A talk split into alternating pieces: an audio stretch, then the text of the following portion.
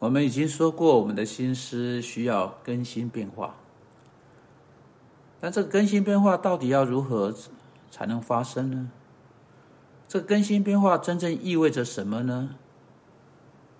我们在之前的 podcast 中曾经说到《腓立比书》第二章，使徒保罗在劝勉那间教会去处理教会分裂的问题时，他提到两个能保守合一的原则。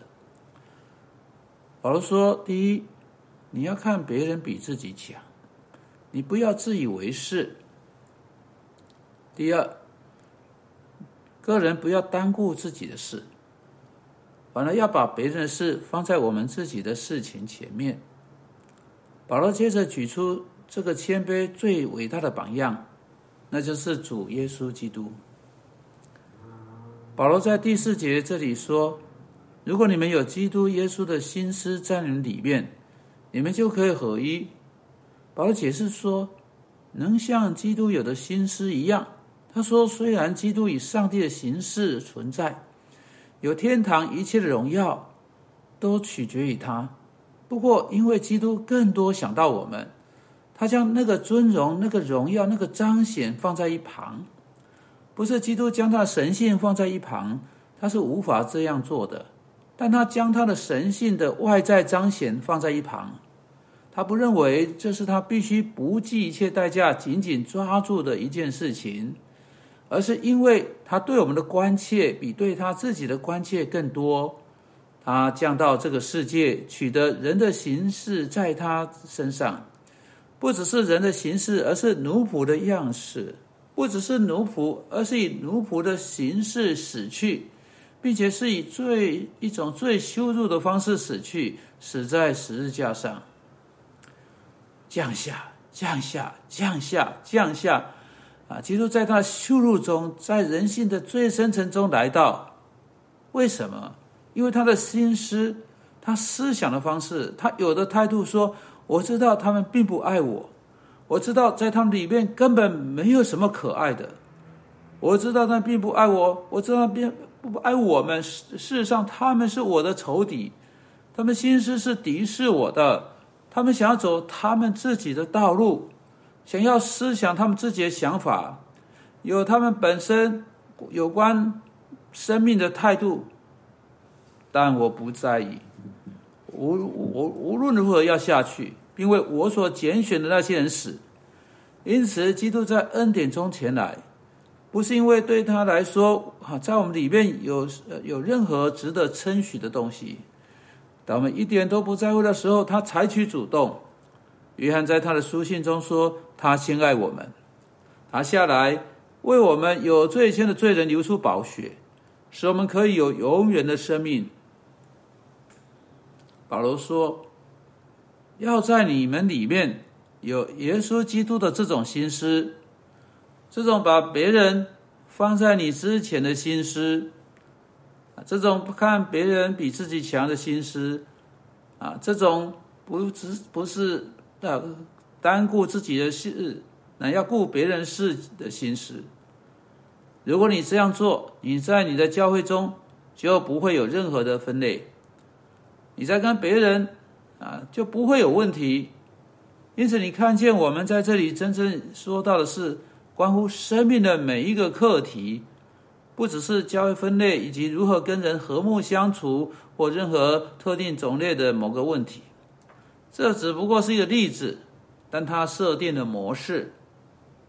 我们所在说的是，我们必须要使我们的心思更新，使我们的心思会像基督的心思。因此，在生活的每一种情况中。我们思想他的思想，我们有他的态度，我们用相同的理性和预期看着世界。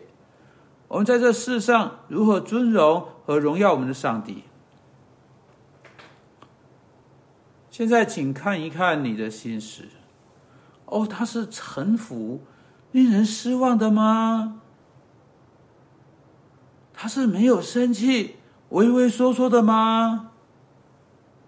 他是黑暗、肮脏、悲惨的吗？无论如何，你到底得到怎样的心思呢？上一次你把你的心思拿出来，好好瞧个究竟，好好看个清楚，是在什么时候呢？如果你有一段很长的时间没有这样做，该是你这样去做的时候了。如如果你发现你的心思充满了烂泥、罪恶、愤世嫉俗，你就有一些事情要做，你需要跪下来，在上帝面前悔改，恳求上帝帮助你，使你有一个像基督的心思一样新的心思，所以照着《腓立比书》四章八节的类别去思考。这我希望你找你能找一个时间去看一下的。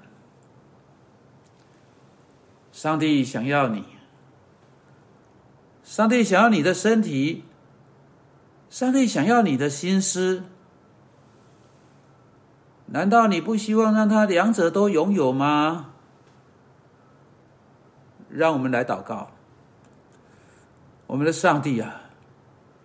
当我们看着我们的行动时，我们知道我们做了许多不对的事情。当我们听我们自己说话，听我们的舌头说出来的话时，我们知道我们的舌头是火。